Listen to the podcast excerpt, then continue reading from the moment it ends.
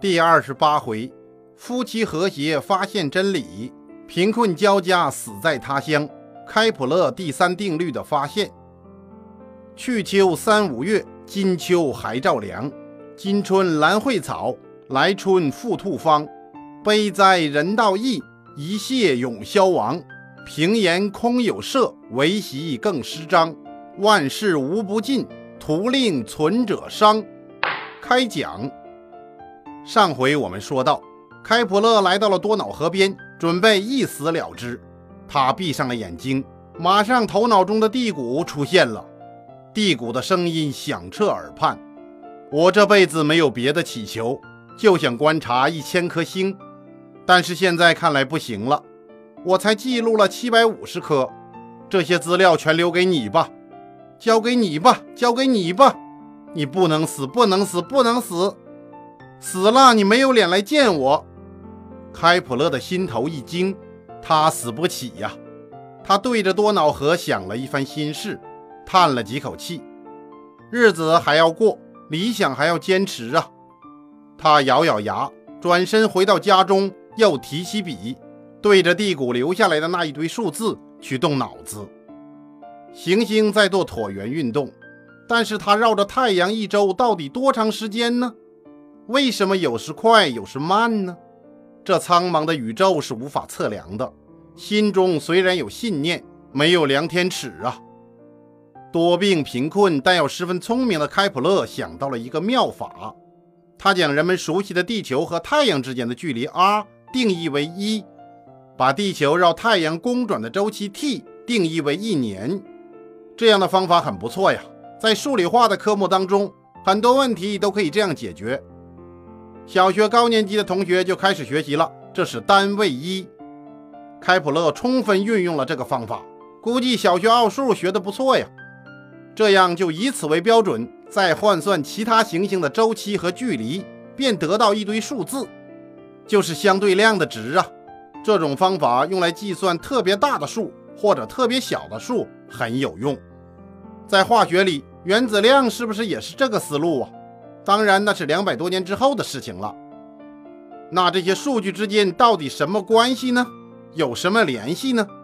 开普勒看来看去，这些数字四散在桌子上，它们之间像多瑙河里的鱼、门前奔跑的野狗和天上的云一样，看不出一点联系呀。但是开普勒坚信宇宙是个和谐的整体，他和数学家毕达哥拉斯一样，认为世间的一切事物。都有一定的和谐的数量关系。听众朋友，和谐思想是很不错的思想。世界上很多发明都是由于它的数学模型看上去很美，给科学家们带来了启示。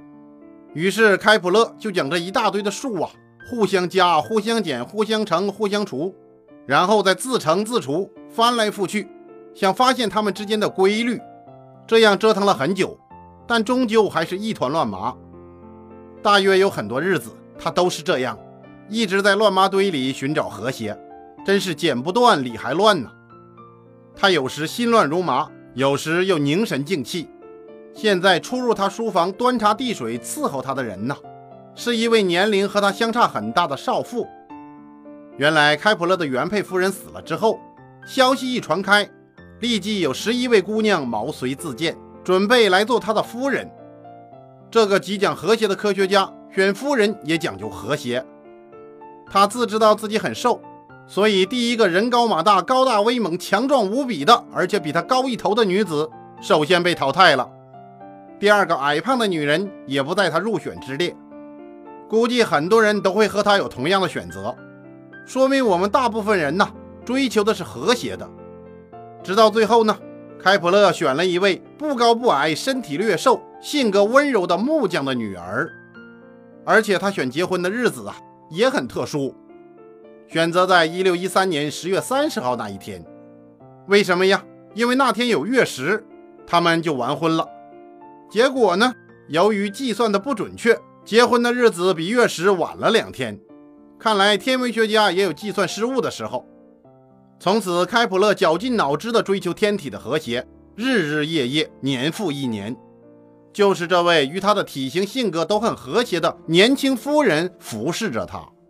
开普勒有十二个孩子，估计他不知道少生孩子多种树，家里的经济呀相当困难。你想啊，孩子太多了呀。但是开普勒和他的夫人关系融洽，他们贫困的快乐着，日子过得也算惬意。话说一天早晨，红日照进书房，一夜没有离开桌子的开普勒正把头埋在稿纸堆里，他又计算了一夜。听众朋友，科学家不容易呀，熬夜是常事。因为对研究问题的热爱，每天都在和时间赛跑。天亮了。开普勒年轻美丽的夫人轻轻地走了进来，先吹灭桌上的蜡烛，又伸手去推窗户，这是他每天的招牌动作。突然，开普勒从椅子上弹了起来，一把抓住夫人。“啊，我亲爱的，我找见了，我发现了，谢谢你，谢谢和谐的你。看你这身材，黄金分割比例呀！看到你的身材，我能感受到宇宙的和谐啊！我发现了，弄清楚了。”他说着，甩开夫人，自己上去一脚踢飞了窗户。多瑙河带着雾气的凉风吹了进来，拂动他蓬乱的头发。他趴在地上，一边匍匐前进，一边用手敲着地面。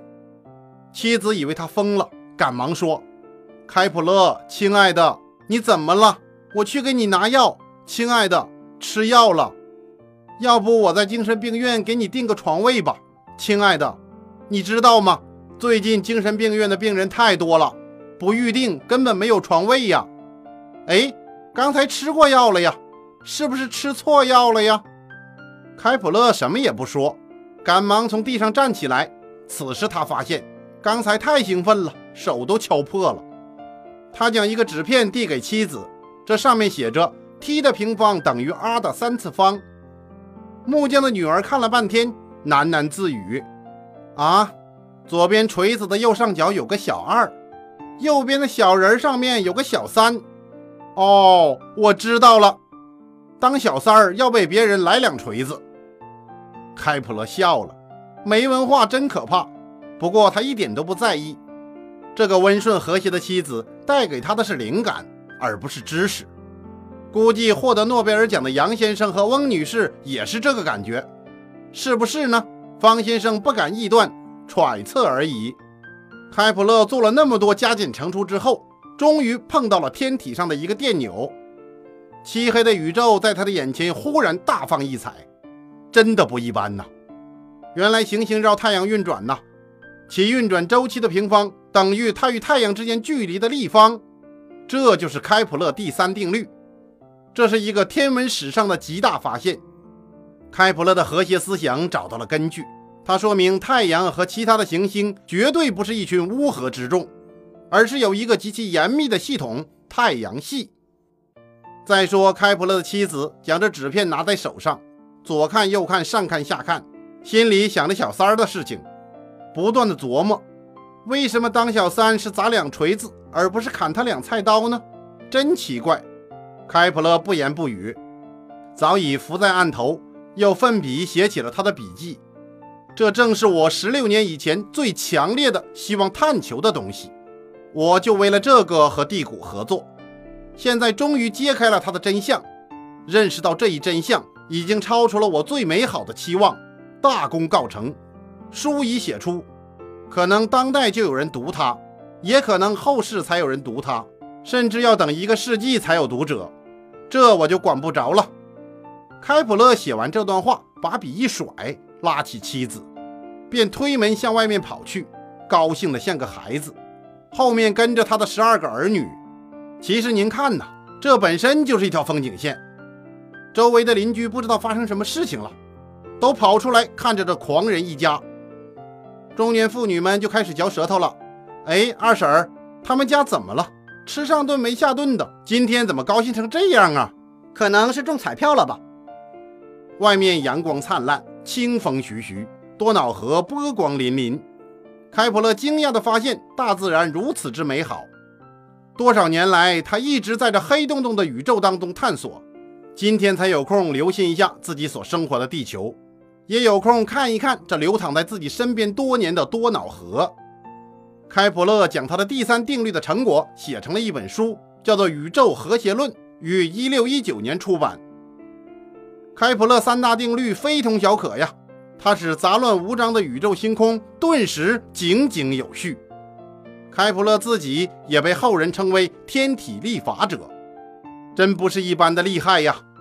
其实，开普勒除了三大定律，还有其他的研究。开普勒也是近代光学的奠基者，他研究了针孔成像，并从几何光学的角度加以解释。而且他指出，光的强度和光源的距离的平方成反比。开普勒还研究过光的折射，后来发表了《折光学》一书，最早提出了光线和光束的表示法，并阐述了近代望远镜的理论。他把伽利略的望远镜经过改造。后来就被称为开普勒望远镜。开普勒还研究过人的视觉，他认为人看到的物体是因为物体所发出来的光透过眼睛的水晶体投射在视网膜上，进而阐明了近视和远视的成因。开普勒还发现了大气折射的近似定律，最先认为大气有重量，并且说明了月全食的时候月亮呈现红色的原因。那是因为一部分太阳光被地球上的大气折射后投射到月亮上而造成的。且说开普勒发现三大定律之后，一生最后的目标便是赶快完成星表了。但是战乱不断，他举家迁到萨冈。一六二七年，他终于将这本书的样稿送给了皇帝。他在致皇帝的呈词当中倾诉了自己的心酸。经过二十六年的艰辛。完成了奉献给陛下的这部著作，我能说什么呢？我就像一个坐着一艘外国轮船的人，船在哪里靠岸，我也只能在哪里上岸，仅此而已，别无他求。可见开普勒在挖掘地谷留给他的金矿中，顺道捡了很多宝石。一六二九年，这部星表终于开始印刷，但是开普勒此时已经穷得揭不开锅了。全家饿得都不能出去走了，大家躺在地板上，连动一动的力气都没有。小的孩子还在喊饿，大孩子都知道家里真的没有吃的了，他们连喊一喊的想法也没有了。这天晚上，作为家里顶梁柱的开普勒把家人叫到一起，说：“我这辈子研究天体，总算找到了他们之间的和谐关系。天上的东西我研究明白了，可地球上啊，乱哄哄的。”我无能为力呀！我虽然有发现，有著作，可是现在呀，却没有能力养活你们。我一生的研究就只能到此为止了。明天一早我就离开这里，到临淄去给你们寻饭吃。那是我生活多年的地方，那里的国会欠了我一大笔工资，他们总不能这样拖到我死了才还吧？你们在家里安心的等着，我去讨薪。开普勒准备上访了，不知道当时有没有解访的。走之前呢，开普勒就把他的女婿，也是他最信赖的助手叫到跟前：“孩子，这是我过去写的两行诗，假如我这次有什么意外，就请用它做我的墓碑碑文吧。”女婿接过诗，看上面写道：“我欲测天高，现在量地深，上天赐我灵魂。”凡俗的肉体安睡在地下。第二天，全家洒泪而别。年迈的开普勒蹒跚地出发了。毕竟岁月不饶人呐，人老不以筋骨为能。这个为了家而奔波的老人，艰难地去讨要本该属于他的薪水。十一月初，开普勒到达了雷根斯堡。老人实在走不动了，就在大路旁的一个小旅馆住了下来。他饿呀。一直没东西吃，他勒紧了腰带，躺在床上，就再也没有力气起来了。三天以后，他突然发高烧，死去了。这位会使天上众星俯首听命的伟人，就这样在饥饿和孤独当中死去。一代大师级的开普勒，就这样走完了坎坷的一生。